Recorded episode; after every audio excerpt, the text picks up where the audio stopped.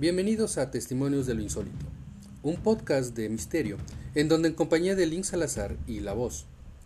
alias Isadora Gómez César, yo, Jesús Salazar, les platicaré historias de misterio, de miedo, de fantasmas, de ovnis y de todos aquellos temas que, tal y como Charles Ford conceptualizó, son considerados condenados o forteanos.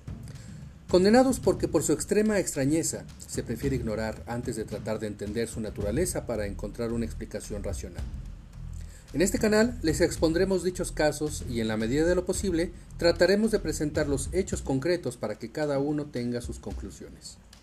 Las historias las que leeré serán tomadas del libro recopilatorio de Tomás Doreste de Editorial Posada, edición de 1972. Antes de comenzar, te pedimos que nos sigas en nuestras redes sociales